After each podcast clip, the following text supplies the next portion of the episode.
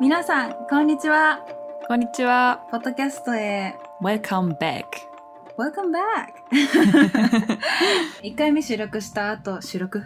レコードした後に、えっ、と、私たちのロゴを、えータイトル、ポッドキャストのタイトルを作ったので、紹介します。はい。えっ、と、名前は、まるになりました。やったーなぜかというと、いや、マリナ発表する？あ、じゃあ私が発表するね。えっ、と、マリナとカオルのミックスで丸になりました。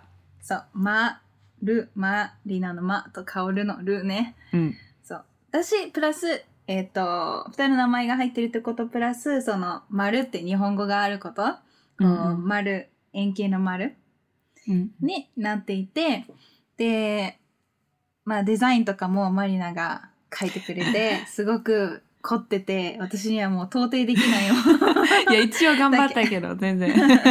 可愛いやつができたので、めっちゃお気に入りで気に入ってます。うんはい。ということで、丸になりました。で、今回はまた別のトピックについて、えっとマリナと私で話そうと思ってます。はい。今回は、ちょっとあの、き前回聞いてくださった方の中で、えっ、と、質問があって、それに対して、ちょっと、そのトピックが結構私たちにとっても結構大事っていうか、うん。あの、かなりこう、共通するトピックだったし、かなり今までもよく考えてきたテーマだと思ったので、よかったら、あの、シェアしたら、あの、面白いんじゃないかなと思って、えっ、と、今回は、えっ、と、決めました。えっ、と、マリナはハーフ。で、うん私は一応帰国子女なんですけど、えっ、と、ハーフとして、今まで、えー生きてきたことというかうんうんまあ、その過ごしてきた中での経験と、帰国子女として経験してきたこと、まあ、いいこととか悪いこととか、そういうのを私たちの視点から、あくまでも私たちの経験してきた視点から、あの、お話ししようかなって思ってます。はい。で、そうだね。そう。どっちから行こう。難しいね。もう始めるとこがもう難しい。どこ、どこから始めればいいのかってね。そうだね。いろいろあるよね。そうだね。私から行くか。うん。まあ、うんカオルから言って。オッケーオッケー。そうね。一個もしあげるとすれば、なんかこう、うん。一応さ、ほら、やっぱり7年間ヨーロッパに住んでて、日本で、あの、なんていうかな、難しいなって思ったことも結構あったりしたから、うん。でもなんかいろいろ、やっぱり大変なことってあって、うん、小学校6年生で帰ってきて、大学とか、社会人になってとか、もうやっぱりちょっとこう、アイデンティティクライシスみたいなのはかなりあったから、もうなんか話すとかなりまとまらないから、ちょっと今回はお話ししないんだけど、まあでも一個あげるとすれば、あの、結構ちゃんとはっきり意見を持ってるっていうことに対して、う。うん。ん、あんまりこう日本では良しとしない？なんていうのかな？うんうんうん。まあまあ、女性ってとかっていうのもあるかもしれないけど、日本だと割とこう、あんまりこう、はっきり意見を言うとか、言わなくても意見を持ってること自体がちょっとこうなんか、あんまり良しとされない感じがして、そこさ、ちょっと、え私いつも思うんだけど、日本人って本当に自分で意見持ってない？それとも、ただ言わない？どっちなの？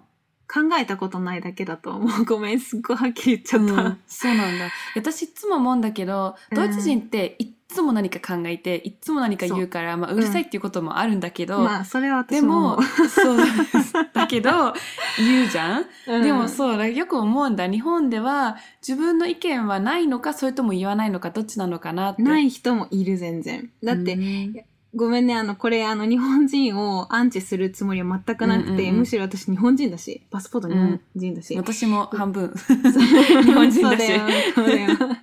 だから、全然そういう気は全くない。だけど、その、うんもっとこう、こういうこともあるんですよっていう、い一つの意見として聞いてほしいんですけど、いだけど、なんでですけど、だけど、なんかやっぱりこう、たまにやっぱりお話ししてても、誰か、なんかね、人とお話しし、うんうんうん日本人のことをお話ししてても、こう、え、じゃあどう思ってるの？ってはなると、うーうん。ん、考えたことないかもっていうのも、やっぱ出てくるっていうか、結構多いんだよね。もちろん意見ある子もいるよ。だし、私の今まで育った日本の環境も割とこう、ちょっと、うん。うんうんえっ、と、西洋っていうかそういうね、割と私に近い人がたくさん仲間としていたから、そのうんうんうん。高校とか大学とかもね、だから割とこう理解してくれる、あそう、理解じゃなくて、えっと、その、割とこう意見を持ってる子もいたけど、うんうんうん。そういう子たちももしかしたら後からそういう力がついたのかもしれないし、そういう、例えば外国語を勉強する中でとか、うんうんうん。だけど、やっぱり、その本当に、うん、お、大方が結構、いや、考えたことないわ、みたいな。うん。で、さあうん。考えたことないわってなるとさ、こっちもさ、私もそうなのよ、ドイツ人。そこはちょっとやっぱり私脳みそがドイツ人っぽくって、ずっと考えてるんだよね。うんなこれはうんどうしたらもっと良くなるのかなとか、これってどういうところが良くてどういうとこがダメなのかなとか、うんうんうん。全部もうずっとロジカルに割と考えてるんだよね。うんうん。たまにパンクしそうになる時もあるんだけど、でも、やっぱりその方が気持ちいいというか、その、うんうんうん。やっぱり何も考えないでほったらかしにするよりも、やっぱりちゃんと考えたいから、うんうんうん。それで考えるんだけど、で、さ、そういう答えが返ってくると、ああ、そっか、みたいな。な、うんなんで考えたことないのむしろ、みたいな風にでもなっちゃう。そこで止まっちゃうんでしょ。だから考えたことないでまたその話が続くっていうわけじゃないんだよね。ないないだからなんかディスカッションして、あ、こういうこともあるんだっていう風に納得しないみたいな。うん、日本人基本的にディスカッション嫌いだから、うん あのやっぱり調和の文化があるんだよね調和っていうのはさ、あのうん。うん調節とあの和で和風の和で要はその、うん。うんうんことを穏やかにこうなんていうかな落ち着かせるというかあんまりこううん。荒立てずに、あの物事を進めるっていうことに美があるんだよね。そういうカルチャーだから全然問題ないんだけど、うんうん。でもやっぱり、ちょっとやっぱりその、ねえ、もうこればっかりはね、しょうがない。私やっぱ最初にヨーロッパのこう何か、あの、考え方とかそういうのが入っちゃったもんだから、それがやっぱベースになっちゃってて、うん。で、ねそういうのも、ね、おじいちゃんおばあちゃんとかから、あの、見てね、毎年あったりとかして知ってるけど、うんうんうん。やっぱり、うーん、でもなんで、ここで和を求めるの？みたいな。だってこれって結論出さないとダメじゃん？みたいな時も、うんうんうん。うーん、まあそれでいいか、みたいな感じみんなまとまっちゃうのが結構割とかゆい、私は。なんか私も今思い出したんだけど、あの、私ってまあお母さんが日本人でお父さんがドイツ人じゃないだから本当になんかそのカル,カ、カルチャー的なものは家から本当になんか、うん、持っていったっていうか、いや、お母さんが日本人だから本当に日本のカルチャー私の一つだと思ってるのね。だから自分も日本人だと思ってる。日本人、ドイツ人、どっちも。で、えっ、と、半年間日本でインターンシップした時に、まあ、インターンはすごい楽しかったんだけど、やっぱり一つだけなんか難しいなと思ったのは、えっ、と、ボスがなんか言ってくるときに、私があれでもこうこうこうすればほする方がいいんじゃないとか、その方やったら簡単なんじゃないってすごい思ったりして、言ったこともあるのね。うんそしたら、いや、でも私たちはこういう風にするんだってなって、で、なんかその時すごい感じたのは、あ、日本ではあんまり言っちゃダメなんだって、上から言ってくることはもうそのままやればいいんだみたいな。で、別に、に分かんなくてもいいけど、やればそれでいいんだ。でもそこが私いつもすごい気になるのが、なんでこういうことしないといけないのって、その理由をくれれば、すごい納得できるんだけど、その理由がないから、なんか、あーって感じになっちゃってた。そうなんだよ。だら、からやっぱり上下関係もあるから、上が決めたことは絶対っていうのは、まあ、アジアならどこでもあると思うんだけど、それは、なんていうかな、いいこともあれば悪いこともあるし。うんうん。うんでも、ね、例えば弟がすごいよく言うんだけど、そのリスペクトとかすごい日本って、あの、大事じゃない？うん。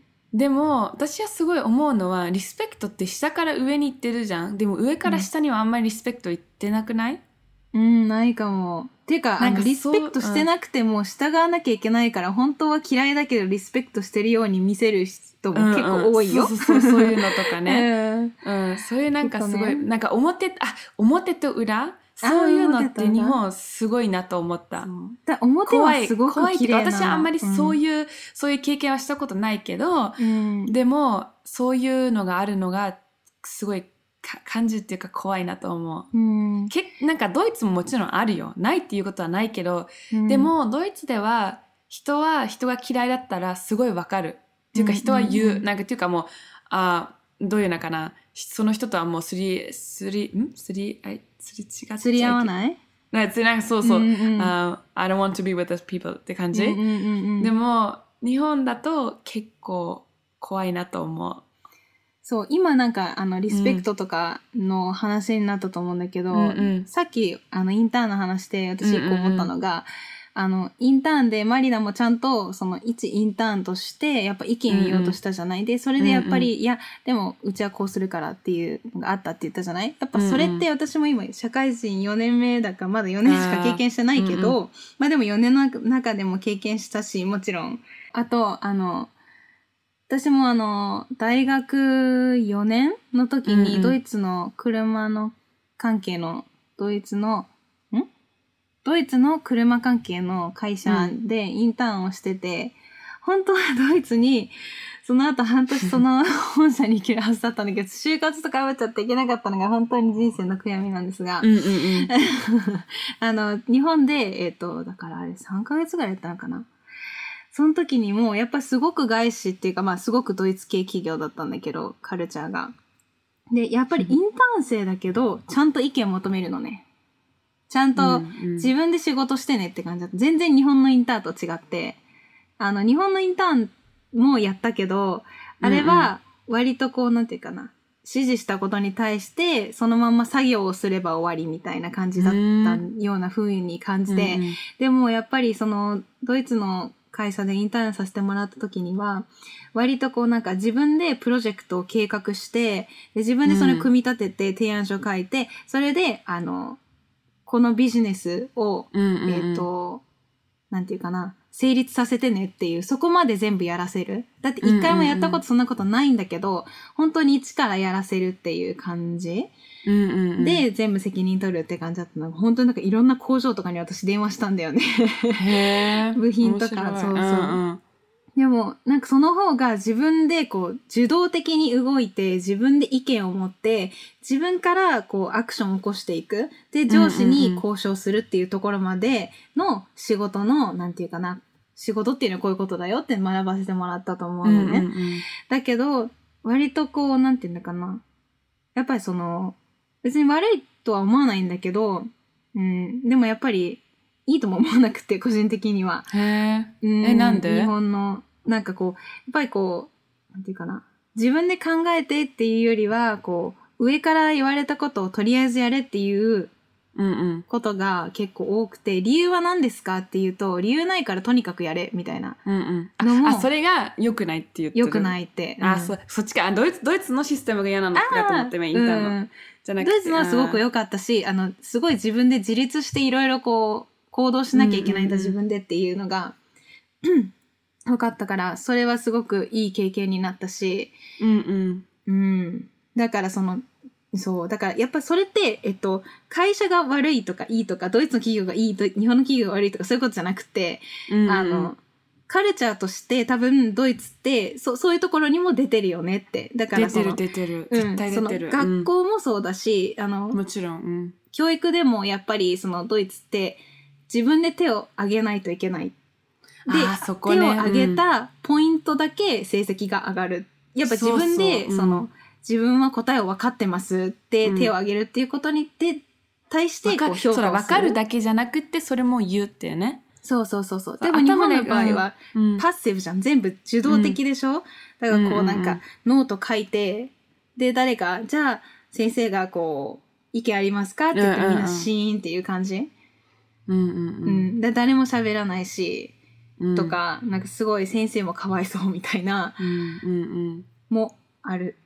そこ大きいよねやっぱりそこ、こが私も一番ハーフとして日本にいる時は一番難しいって感じがするなんかよく、あこういうこと今ちょっと言いたくなるなってすごい思ううんで、なんでみんなは何も言わないんだろうみたいな。うんすごいある。で、すっごいモヤモヤして痒くてもっていうこと多いよ。私もこっちにいて。うんうんうん、私すっごいそう思う。うん。うんうんうん。そうまあでもいつもだからって言っていいことと悪いことっていうのがあるんだよね逆にうんみんなはそうやって言われることすぐするから日本ってすごいなんかいろいろが進むのがすっごい早いと思うのねそうなの。ドイツって結局みんないつも自分のああの意見をみんなまず言わないといけないからすっごい面倒くさいこともいっぱいあるんだよね。みんな主張が激しくてうるさい。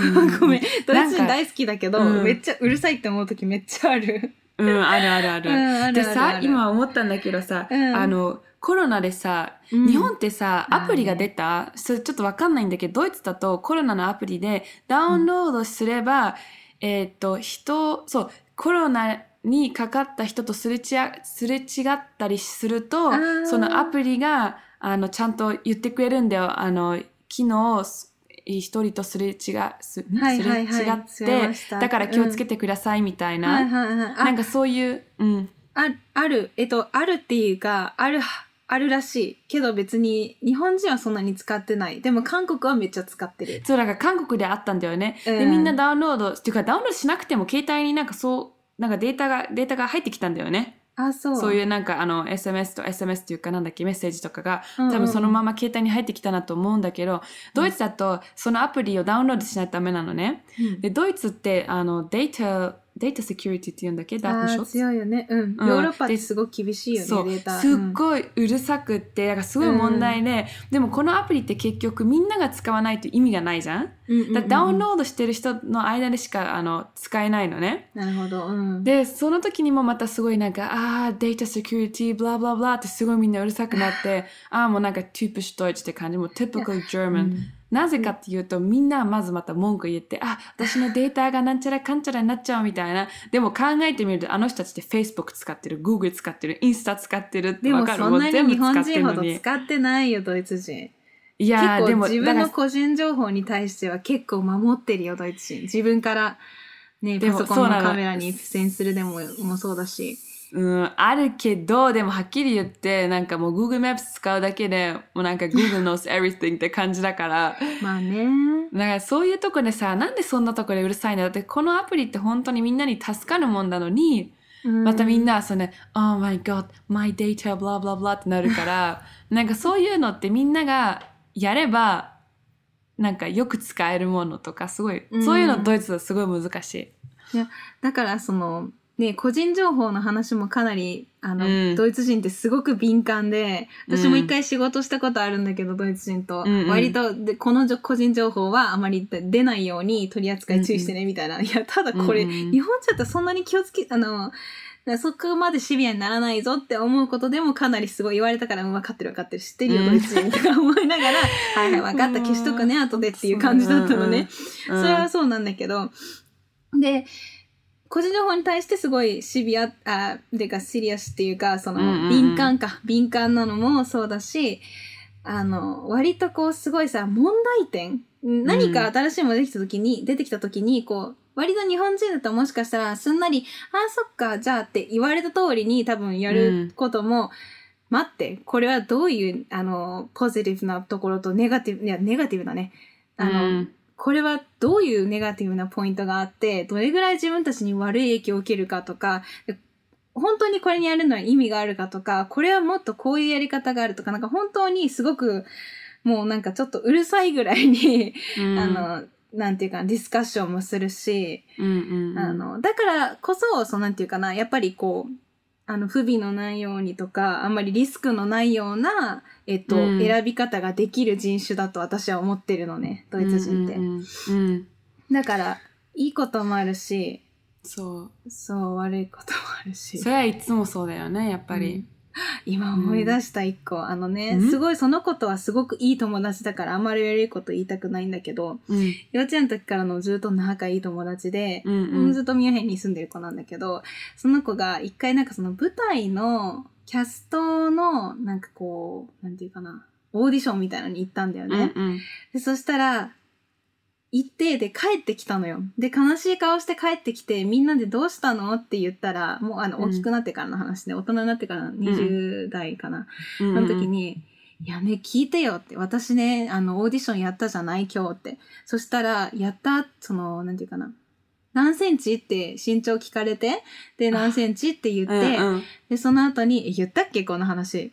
え、言ってないと思う。言ってないっけ？で、その何センチ？って聞かれて何センチです？って言ったのね。175とかかな。え？まあ、うん。